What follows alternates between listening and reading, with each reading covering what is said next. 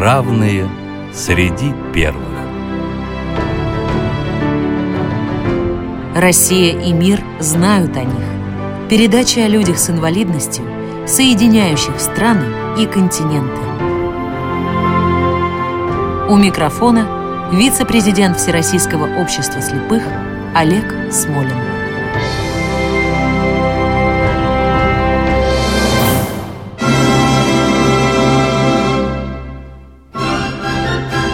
Здравствуйте! Эта программа посвящена политику высокого ранга, причем политику действующему, а музыкальное вступление мы выбрали потому, что музыка Антонина Дворжика символизирует национальную принадлежность нашего героя к чешскому народу. К тому же Дворжик – это его любимый композитор. Не буду интриговать, герой программы – действующий президент Чешской Республики Милош Земан. А говорить о нем сегодня мы будем с гостем. Представляю Сергей Константинович Комков, доктор педагогических наук, директор Русского дома в Карловарском крае. Это Западная Чехия. Здравствуйте, Сергей Константинович. Здравствуйте, Олег Николаевич. Давайте начнем с конца. На последних выборах в Чехии большинство экспертов прогнозировали Милошу Земину поражение. Скорее, против него была настроена столица, средства массовой информации и те, кого считают евроориентированными политиками. Тем не менее, он победил. Как и почему? Ну, не совсем так. Это все-таки э, в отношении Земана действительно столица была настроена больше немножечко скептически. А вот э, края, то есть вся остальная Чехия, была настроена за Милоша Земана. И в первом туре выборов уже было понятно, что все края, а Чехия разделена на 12 краев, все края были практически за Земана. Везде, во всех краях он получил большинство голосов. И только в Праге он ну, уступил так будем говорить, по количеству голосов. Но все-таки обстановка была достаточно напряженной. Я понимаю, что значительную роль сыграли личные дебаты Милоша Земана и его оппонента. Да, да. И здесь как раз сказалась его мудрость, его значимость как э, политика состоявшегося. И э, я, кстати говоря, был свидетелем двух последних дебатов, потому что на первые два тура дебатов он просто не пошел, а вот третий и четвертый тур дебатов он выиграл с блеском. И это было, знаете, непередаваемое зрелище, потому что он вел себя чрезвычайно спокойно, он вел себя, знаете, вот э, как человек, понимающий, о чем он ведет речь. Он понимал, что он говорит такие вещи, которые понятны подавляющему большинству граждан страны. Как тяжеловес, который соревнуется с э, человеком явно по политическому весу ему уступающим. Вот практически в конце уже последнего тура дебатов, четвертого тура дебатов, он просто, знаете, практически чуть ли не по-отечески Иржи Драгошу сказал, вы знаете, господин профессор, я вот вам искренне советую набраться политического опыта и поучиться. Хоть вы и профессор, но вам еще очень многому надо учиться в области политической дискуссии и вообще поучиться общаться со своим народом. Да, итак, э, Милоша Земана избрала, можно сказать, чешская провинция, подавляющее большинство чешских краев. Я правильно понимаю? Да. И во многом за счет блестящих способностей публичного политика. Не только благодаря способности публичного такого деятеля, а за счет той деятельности, которую он проводил на протяжении многих лет, уже и будучи президентом Чехии, избранным в 2013 году, и до этого он достаточно известным уже был э, политиком. Его очень хорошо знает каждый простой чешский селянин, каждый простой горожанин чешский. К нему прекрасное отношение в Чехии. А, Сергей Константинович, давайте вернемся к истокам. В какой семье родился наш герой? Я бы сказал так. Он родился, будем говорить так, в очень трудное время, во-первых. Он родился 28 сентября 1944 года. Это конец войны. и очень сложное время, и родился в семье, в общем-то, из которой после рождения, через небольшой промежуток времени, отец ушел. И он остался фактически один с мамой. Долгие годы, потом уже взрослея, он брал на себя функции многие мужские. Мама очень трудно работала, у них очень был небольшой достаток в семье. Жили они в небольшом городке Колин, в котором особо не было возможности зарабатывать. Поэтому ну, многие пришлось жизненные трудности хлебнуть ему уже начиная с самого раннего детства. Да, то есть это человек, который во многом сделал себя сам. Обращаю внимание наших слушателей на то, что у каждого теоретически есть шанс из любой семьи стать президентом, но при определенных условиях. Какое образование получил наш герой Сергей Константинович? Собирался Он... ли в юности заниматься политикой? Он никогда, я думаю, вообще не думал, что он когда-нибудь станет политиком. Но уже система образования в Чехии такая, что там после начальной школы поступают в основную школу, а потом идет средняя школа. Так вот, в старшие классы он поступил в экономическую школу. И вот уже в старших классах экономической школы он, будем говорить, имел неосторожность но сделал, я считаю, это осознанно уже. Он написал реферат о Гарри Масарике. Это о первом президенте Чехословакии. И написал достаточно серьезную такую исследовательскую работу для вот ученика-старшеклассника, но в такой вот в социалистической, в советской Чехословакии, сами понимаете, что это было вообще нонсенсом написать такую работу.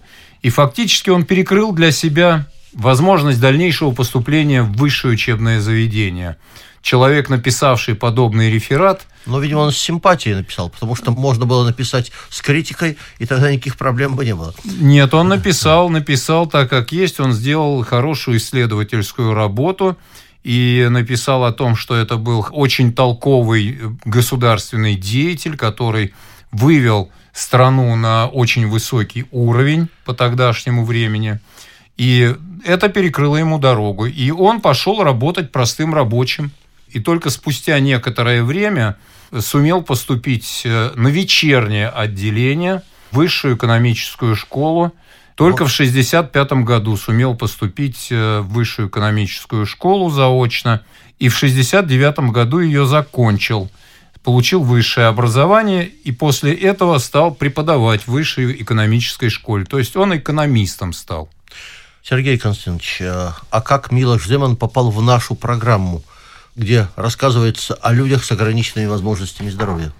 Дело в том, что вот в результате всех этих э, достаточно непростых таких жизненных ситуаций ему очень много пришлось работать в разных, так сказать, ипостасях и перенести достаточно много жизненных перипетий, неприятностей. Он получил заболевание сахарный диабет. И в результате заболевания сахарным диабетом у него развилась такая болезнь, как нейропатия нижних конечностей. Это вот специалисты, врачи знают, насколько это страшная и опасная болезнь. Это чревато тем, что вообще может быть э, доведено до ампутации нижних конечностей. Это когда ну, э, человек начинает с затруднением ходить, Поэтому вы, может быть, обратили внимание, что пан Милош Земан передвигается с большим трудом, ходит, опираясь на палочку.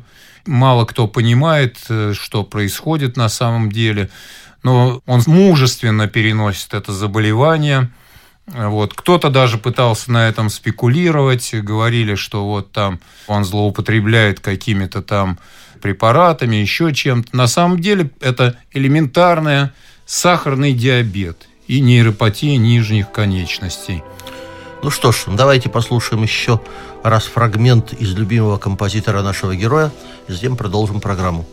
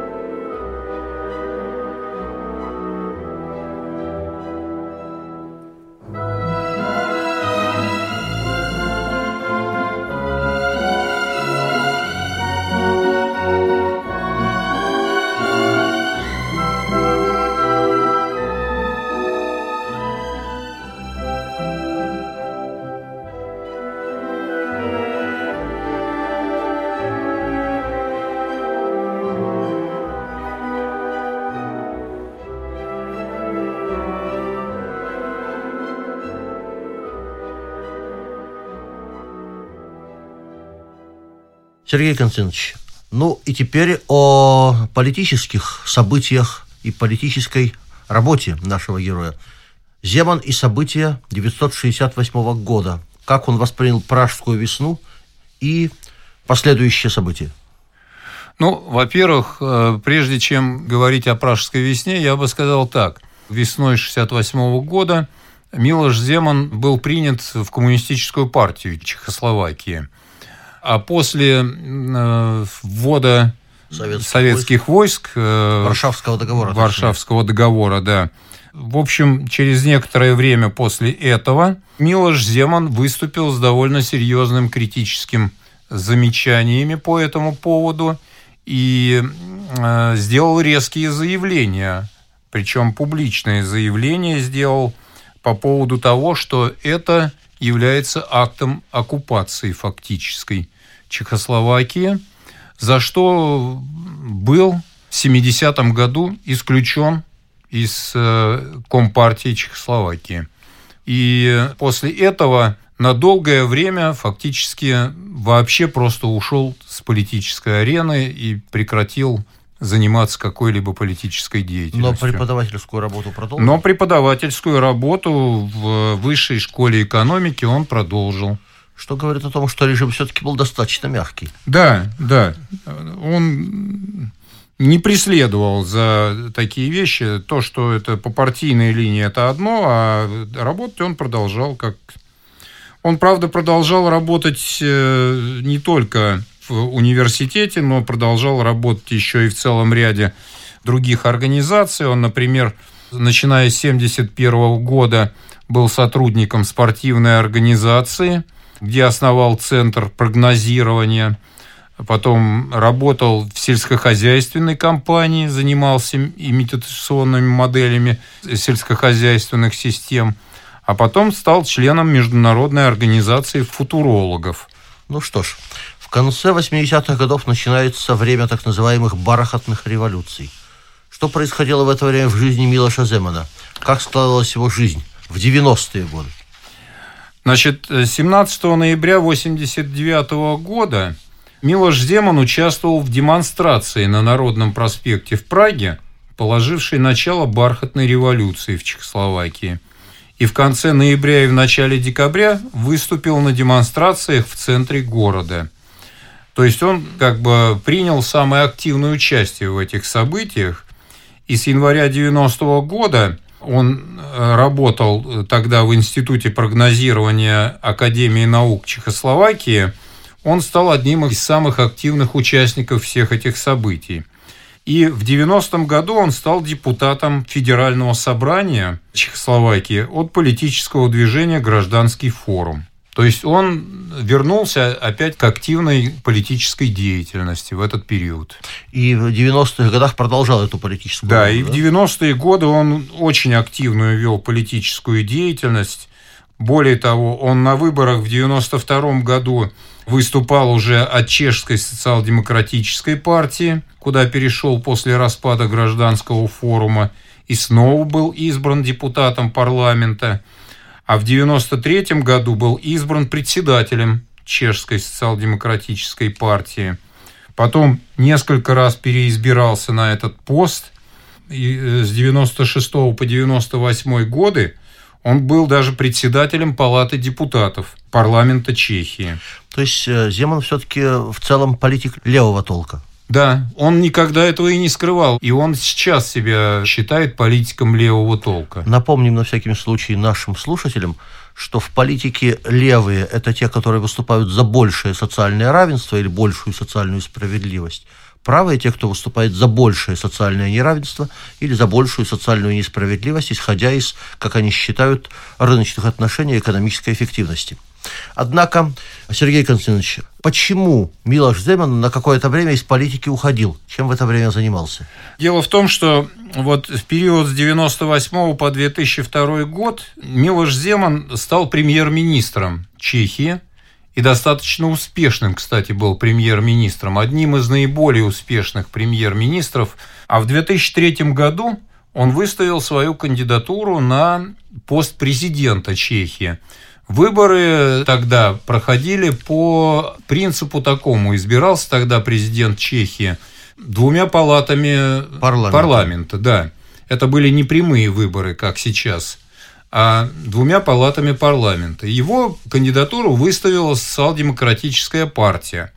Но уже в первом туре выборов фактически его свои же однопартийцы фактически, как говорят, сдали. То есть они Не поддержали не голосами. поддержали, голоса отдали другому претенденту. И Милош Земан просто тихо, спокойно ушел и ушел заниматься научной деятельностью и решил на этот период вообще покончить со всякой политической деятельностью вплоть до 2009 года, когда он основал свою собственную партию гражданских прав, которая так и называлась «Земановцы». Замечательно. Ну что ж, еще один фрагмент из любимого композитора нашего героя и продолжаем.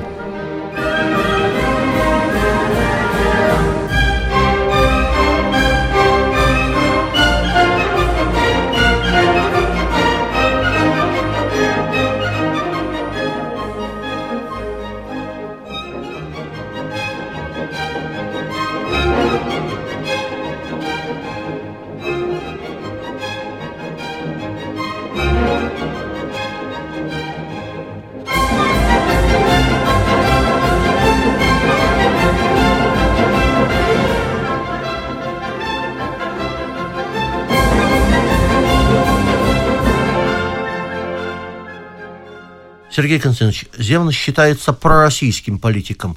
Насколько это справедливо и как он относится к этой своей репутации? Я думаю, что Земан не считает себя так уж стопроцентно пророссийским политиком. Прочешским, да? Он считает себя в первую очередь прочешским политиком.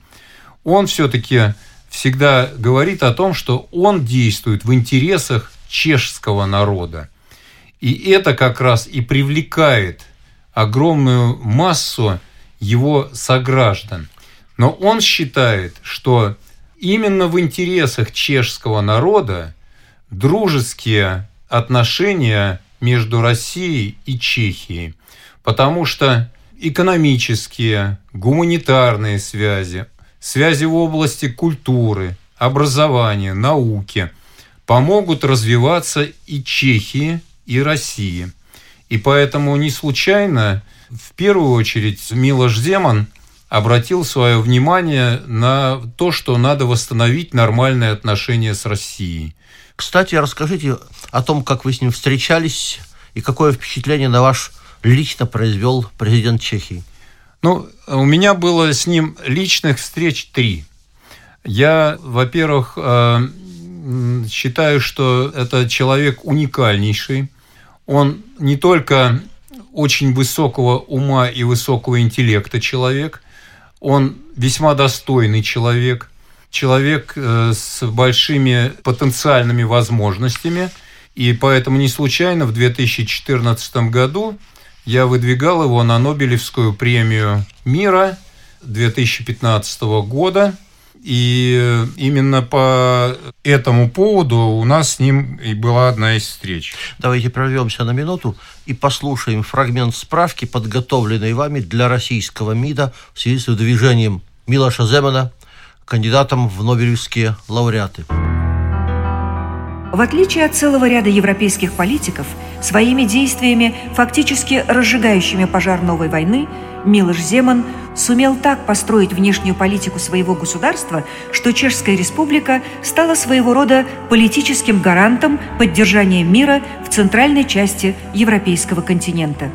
Чехия выступила категорически против любых вариантов холодной войны европейских стран против России – Парламент Чешской Республики в марте 2014 года вынес резолюцию, осуждающую любого рода санкции в отношении России. Все это говорит об огромной роли президента Чешской Республики Милоша Земана в попытках удержания Европы от втягивания ее в тяжелейший политический и военный кризис. А теперь продолжите, пожалуйста, расскажите, за что и как вы его выдвигали. Значит, после всех событий, э, связанных с Украиной, вы знаете, что началась страшная истерия в Европе. начались крики о том, что Россия является агрессором, что Украина подверглась нападению со стороны России, а особенно после того, как прошел референдум о независимости Крыма и о присоединении Крыма к России, Милош Земан сделал целый ряд очень важных заявлений. Во-первых, он сказал простую вещь. Уважаемые господа, хватит истерики. Крым никогда не был украинским. Крым всегда являлся российской территорией. Поэтому давайте прекратим по этому поводу кричать и визжать. Пусть сами граждане Крыма принимают решения, и Россия пусть э, вернет свою территорию себе назад. Второе. На Украине надо разобраться в первую очередь с теми бандитскими формированиями, которые там бесчинствуют, с фашистскими элементами, которые там подняли голову.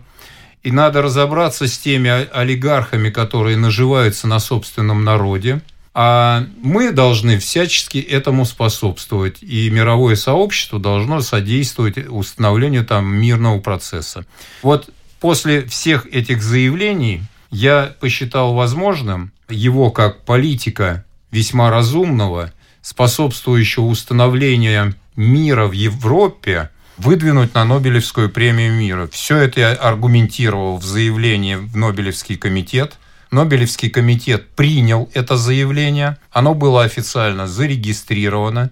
Я получил официальное уведомление Нобелевского комитета о регистрации Милоша Земана в качестве кандидата – ну, решение было принято, там, Другое. он не стал, да, естественно, лауреатом. Но э, в любом случае очень многие газеты чешские и чешское телеграфное агентство опубликовали материал, в котором так и было написано «Русский профессор, живущий в Чехии, номинировал чешского президента Милоша Земана на Нобелевскую премию мира». И я думаю, сам факт номинирования – в общем, это весьма позитивное явление для репутации политика. Я думаю, что да. Я считал тогда и продолжаю считать сейчас, что такие люди, как Милош Земан, достойны Нобелевской премии мира, потому что это весьма разумный политик, способный реально и адекватно воспринимать ситуацию. И вот он уже два года подряд патронирует педагогические конференции, которые проходят у нас международные в Марианских лазнях. И я считаю, что благодаря таким политикам будут дальше развиваться отношения в нужном русле между Россией и Чехией, и в целом будет стабилизироваться обстановка в Восточной Европе и в Европе в целом. Ну что ж, наша программа близится к концу. Я хочу напомнить, что гостем у нас сегодня был Сергей Константинович Комков, доктор педагогических наук, директор Русского дома в Карловарском крае. В заключение позволю себе напомнить, что люди с ограниченными возможностями здоровья не так редко, как многие думают, становятся незаурядными политиками. На мой взгляд, лучшим президентом Соединенных Штатов в 20 веке был Франклин Рузвельт, и мы об этом говорили в нашей программе. И точно так же, с моей точки зрения, лучшим президентом Чехии в постсоциалистический период является Милош Земан. Кстати, оба они дружественно относились один к Советскому Союзу, другой к постсоветской России. Пожелаем же здоровья и удачи Милошу Земану и в его лице всему дружественному чешскому народу. Всего доброго.